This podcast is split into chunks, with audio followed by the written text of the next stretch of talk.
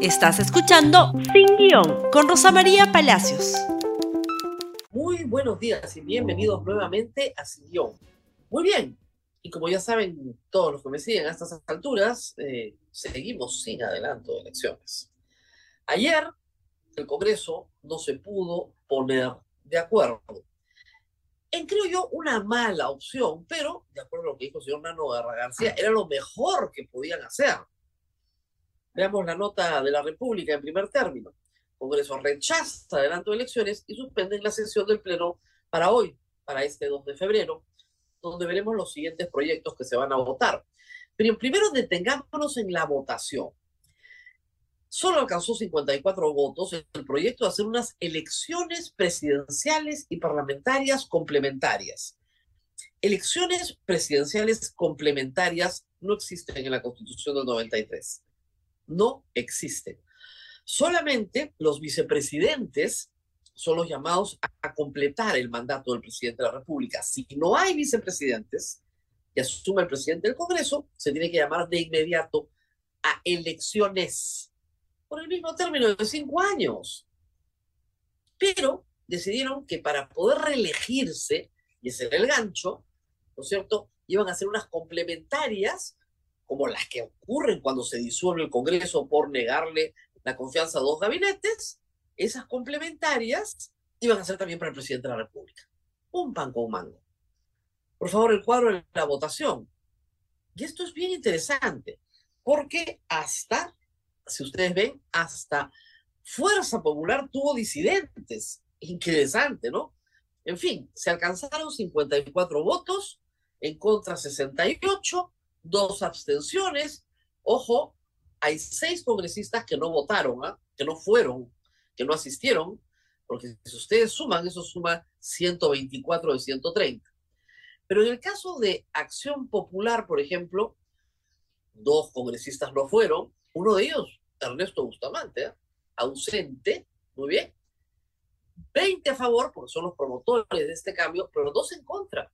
Dos en contra, por supuesto, la congresista Tania Ramírez. En Perú Libre, 15 en contra. En Acción Popular, 10 en contra, solo 4 a favor. A PPSI, 11 sólidos votaron a favor. Bloque Magistral, que tiene 10 miembros, 8 en contra, 2 no fueron a votar. En Renovación Popular, 8 en contra y uno se abstuvo, pero están absolutamente en contra. Renovación Popular cree que no debe haber elecciones, punto hasta el 2026. Esa es su posición. Avanza País, después de toda la laraca que hicieron, cuatro a favor, cuatro en contra y uno no fue a votar. Cuatro, cuatro, divididos. Divididos. Están en contra del adelanto de elecciones de 2023. Ellos quieren que sea 2024. Podemos votaron de los siete, seis a favor y uno en contra. En Perú Bicentenario, que es parte de izquierda, uno a favor, pues es una disidencia, ¿no es cierto? Pero cinco en contra. En Somos Perú, también bancada siempre partida, ¿no es cierto? Tres a favor, tres en contra. Perú Democrático, los cinco en contra, esos Betsy Chávez, Bermejo, ah, no, perdón, eh, sí, esos son, Betsy Chávez, Bermejo, etcétera. Y Cambio Democrático, Juntos por el Perú, que había presentado un proyecto para ir a elecciones en 2023, este año, terminó votando en contra, por este asunto de las complementarias. De los no agrupados, que son nueve, mitad, mitad. Cinco votaron a favor, tres en contra, bueno, mitad, mitad no, y una abstención. Es decir, no son gente, los no agrupados, que se opongan al adelanto de elecciones, solamente que les parecía un disparate, como me parece a mí, francamente, elegir a un presidente de la República por dos años. Pero ¿en qué cabeza cabe? O sea, es posible que dure menos de dos años en el Perú, sí, pero que salga por los mecanismos que tiene que salir, no porque vayamos a votar por un presidente por dos años. No le da ninguna estabilidad al país. Recordemos nuevamente, o sea, ya en los últimos del 2016 hasta el 2026, en esa década, ¿no es cierto? No vamos a tener ningún presidente que haya durado más de 30 meses, que 32, que fue lo que duró Vizcarra. Es absurdo, así un país no crece con pandemia incluida, con 220 mil fallecidos, con todo lo demás, ¿no es cierto? Un país no puede resistir una crisis política de esta magnitud. Y el Congreso no se pone de acuerdo simplemente porque la izquierda quiere que votemos por una asamblea constituyente, que es absolutamente innecesaria en este momento. No neguemos que hay que debatir las reformas constitucionales que sobre todo en el capítulo, no en el capítulo económico, no hay que tocarlo, el capítulo que tiene que ver de las relaciones del legislativo y el ejecutivo tiene que tocarse, ¿ok? Pero no es imprescindible hacerlo ahora. Ahora hay que resolver un problema real, que es el rechazo mayoritario del país a este Congreso y a esta presidencia. ¿Qué pasó? Bueno, el señor Jaime Quito tenía ya desde diciembre pasado un proyecto en minoría, que está acá. Este proyecto en minoría, ¿qué propone? Elecciones para el 2023, para este año, y Asamblea Constituyente. Eso es lo que propone el proyecto del señor Jaime Quito. Que se tiene que discutir por qué. Porque cuando se termina, ¿no es cierto?, de discutir un dictamen en mayoría, ¿ok? Y no se aprueba. Habiendo un dictamen en minoría, la minoría tiene derecho a que su dictamen también se debate. ¿Qué va a pasar con el dictamen del señor Jaime Quito? No lo van a aprobar, pues, es obvio. Si el otro obtuvo 54 votos y por lo menos les daba el derecho a reelegirse, que es lo que quieren los congresistas al final del día, este ni siquiera les da eso. Este sí es por cinco años, no es complementaria, pero exige una asamblea constituyente. Que en el acto de elecciones se plantea un referéndum para realizar una asamblea constituyente. Que ese no es el procedimiento establecido en el artículo 206. Otros congresistas, desde las izquierdas, sí han propuesto una reforma constitucional al artículo 206 para establecer como mecanismo de reforma de la Constitución una asamblea constituyente que va en paralelo al Congreso constituido toda una discusión que yo creo que no es el momento, porque el momento es solucionar una crisis social y política en el Perú. Y luego, anoche, la presidenta de la República ya no mandó su proyecto de ley para que la Comisión de Constitución en el próximo Congreso eh, haga un proyecto de reforma total de la Constitución, porque eso ya lo puede hacer con la Constitución vigente, parece que ya se lo explicaron, sino que mandó un proyecto también de adelanto de elecciones para el 2023, que es este. En este proyecto no hay asamblea constituyente y hay adelanto de elecciones este año para octubre, noviembre. Se hace un enredo, un enredo con los parlamentarios andinos, porque dicen que eso sí duran hasta el 26, pero el 26 se, se eligen hasta el 28 con alcaldes, en fin. Pero el asunto es que para presidente y para congresistas por cinco años elegidos entre octubre y noviembre de este año. Ese es el plan. ¿Va a prosperar? No va a prosperar. No porque yo tengo una bola de cristal, sino porque eso fue lo que se votó el viernes pasado cuando lo presentó Fuerza Popular. Y le dijeron que no. Yo no creo que hoy jueves cambien las cosas. La Comisión de Constitución le dará trámite rápidamente, se dictaminará para hoy, se votará hoy y entre hoy y mañana se acabaron todas las posibilidades legislativas de un adelanto de elecciones. ¿Por qué? Porque la legislatura termina el 10. Yo no sé si de acá a lunes, martes, miércoles se nos ocurre otra cosa, pero ya han votado los mismos temas, ¿no es cierto?, en varias propuestas. 2024, en diciembre pasado se sabía perfectamente que para el 2024 ya no habían los votos. 2023, no complementaria, sino por cinco años, el viernes pasado. 2023, complementarias hasta el 2026, ayer. Hoy, 2023, con la Asamblea Constituyente, tampoco va a pasar. Y finalmente, de nuevo, el proyecto del Ejecutivo 2023, con toda una historia sobre el parlamentario Sandino para que parezca un proyecto distinto y lo voten hoy o mañana o el lunes.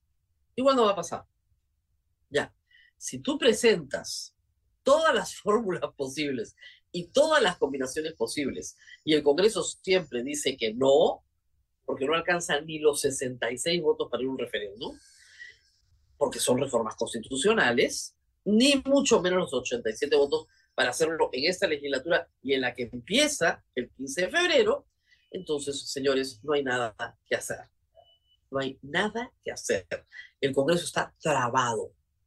Y está trabado porque es un Congreso que siempre ha estado trabado, desde que se instaló en agosto del año pasado. Las únicas dos cosas buenas que logró hacer fue tener un buen directorio para el BCR, indiscutible si el TC es bueno o no, pero por lo menos logró nombrarlo. El resto de veces en que se han puesto de acuerdo en algo son para leyes declarativas que no tienen ninguna importancia o para hacer daño, como en el caso de la SUNED. Nada más. Porque en efecto priman los intereses particulares. No es un grupo humano que se sienta y dice, bueno, hoy día, ¿qué podemos hacer por el bien común? No. ¿Qué podemos hacer por mejorar el país? Tampoco mi asamblea constituyente, mi fetiche, ni siquiera discuten el contenido, ¿ah? es el fetiche. No saben qué es muy bien, pero creen que va a refundar el país. Y del otro lado, nos quedamos hasta el 2026, porque ese es el otro extremo. Y han habido también propuestas enloquecidas, ¿no? Un congresista de Acción Popular, señor Soto, me parece, propuso que también votemos por alcaldes y gobernadores que tienen un mes en el cargo, acaban de entrar, votamos en octubre pasado. ¿Qué le pasa? No sé. Pero no hay posibilidad de llegar a un acuerdo. Eso es clarísimo. ¿Qué pasa si no hay ningún acuerdo? Seguimos en la misma situación hasta el 2026. Y la Boluarte recién tendría que convocar elecciones en 2025 por obligación de la Ley Orgánica de Elecciones lo seguimos igualitos hasta el 2026. Y parece ser que ese es el plan B del Ejecutivo, porque creen, realmente creen que la protesta va a bajar, que ya tienen todo bajo control. El siguiente bloque veremos cómo va ese control. La única salida a estas alturas está en las manos de una sola persona. No es nada personal, no es nada contra la señora Dina Boluarte, pero si ella renuncia, vamos a elecciones. Y vamos a pelear para que los doctores Truquini no salgan a decir que solamente se elige presidente, porque no se elige Congreso. Porque vamos a salir a pelear todo el Perú. Ahí sí que salen a pelear todo el Perú, por el amor de Dios. La Constitución, como les he explicado 20 veces en este programa, dice elecciones. Y es un absurdo creer que tú puedes elegir a un presidente de la República en un momento distinto al que eliges a un Congreso para que posiblemente ese presidente no tenga bancada y que dure 15 días de nuevo. Muy bien, el Pleno se va a reunir esta tarde a las 3 de la tarde y mientras eso ocurre, para que no ocurra nada, porque finalmente van a escuchar el mismo debate, los mismos argumentos y no se va a aprobar nada, la protesta continúa. No son gigantescas movilizaciones, pero en algunos lugares sí está parada la ciudad. En este momento, por ejemplo, hay 200 personas delante de América Televisión, pacíficamente, hay policía, no ha pasado más que su presencia. Nada más. Pero en otras ciudades las cosas están bastante más complicadas. Pero empecemos por Lima ayer. Ronda de protestas ayer. Como ven, son grupos más pequeños, pero que tienen presencia permanente. Todas las tardes salen a marchar. Todas las tardes. Eso es Plaza 2 de Mayo ayer hay delegaciones de provincias, hay estudiantes universitarios, hay gente vinculada o sindicalizada a través de la CGTP, que son los que animan básicamente la Asamblea de los Pueblos, CGTP, universidades. Y eso es lo que hay todas las noches en Lima. Felizmente, felizmente, no hay fallecidos desde el día sábado. Felizmente.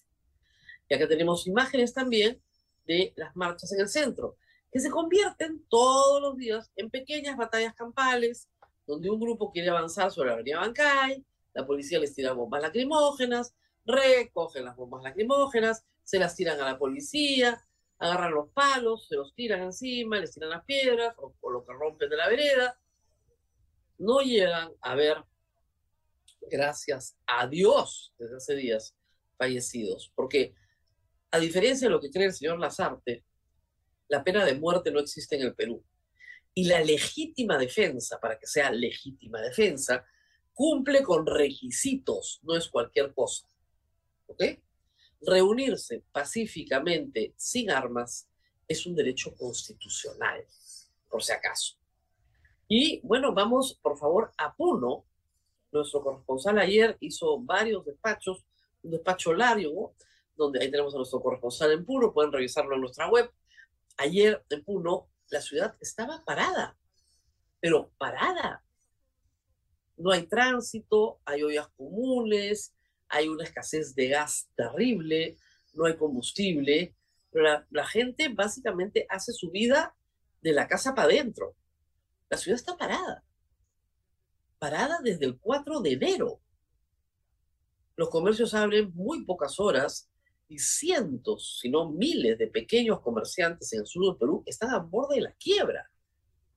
Sin embargo, sin embargo, siguen paralizados. Eso es algo que hay que pensar. ¿Por qué una persona va a paralizar su negocio sabiendo que va a perder?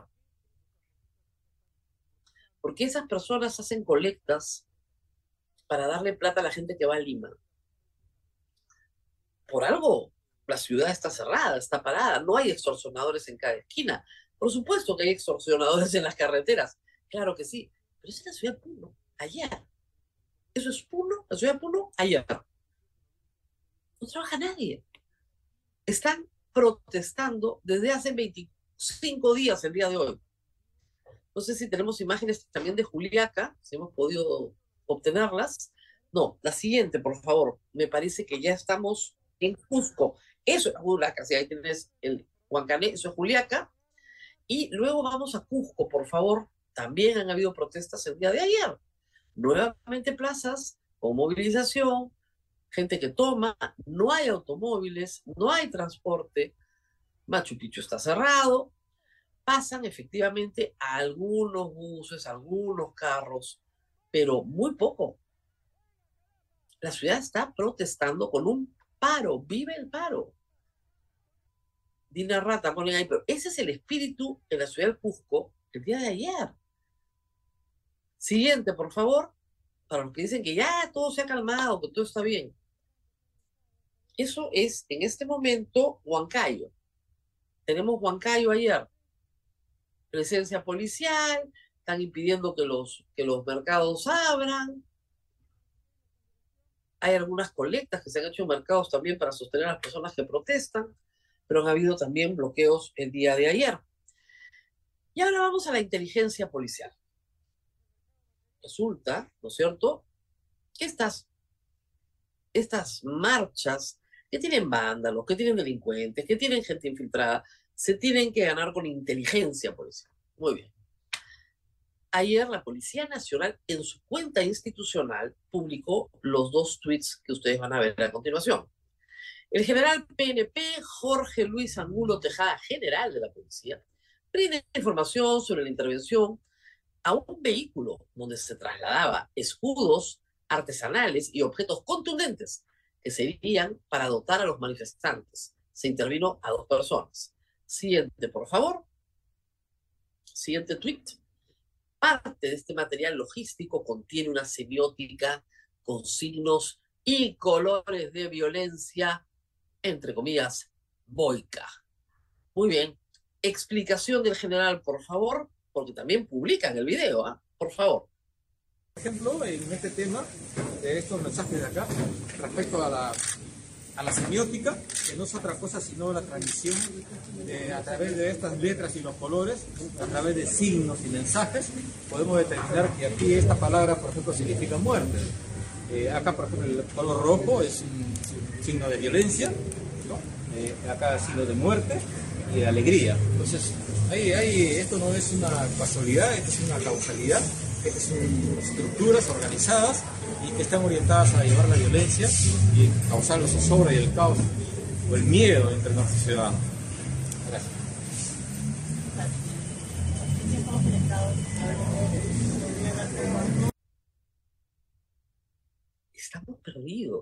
Ese es el nivel de inteligencia policial.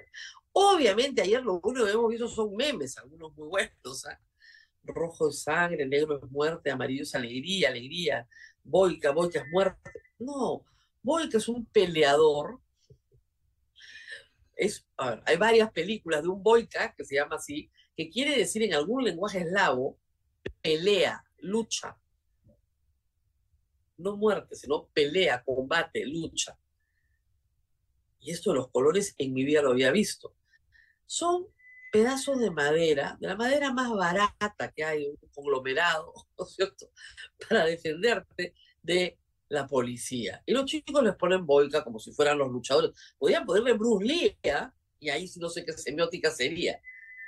Pero si es la inteligencia policial, y eso es lo que nos preocupa, vamos muy mal, pero que realmente vamos muy mal. Y no es el primer caso en el que la policía dice estas cosas que son completamente disparatadas son armas defensivas. Si la policía tiene escudos, los muchachos que salen a protestar también quieren tener escudos. ¿Por qué? Porque la policía recibe pedradas y los muchachos reciben bombas lacrimógenas. Que cuando te caen en la cabeza, también matan. O van a prohibir que los chicos salgan con sus cascos. Dos dedos de frente para no evitar lo que sigue pasando en todo el Perú. Mapa Sutran, por favor.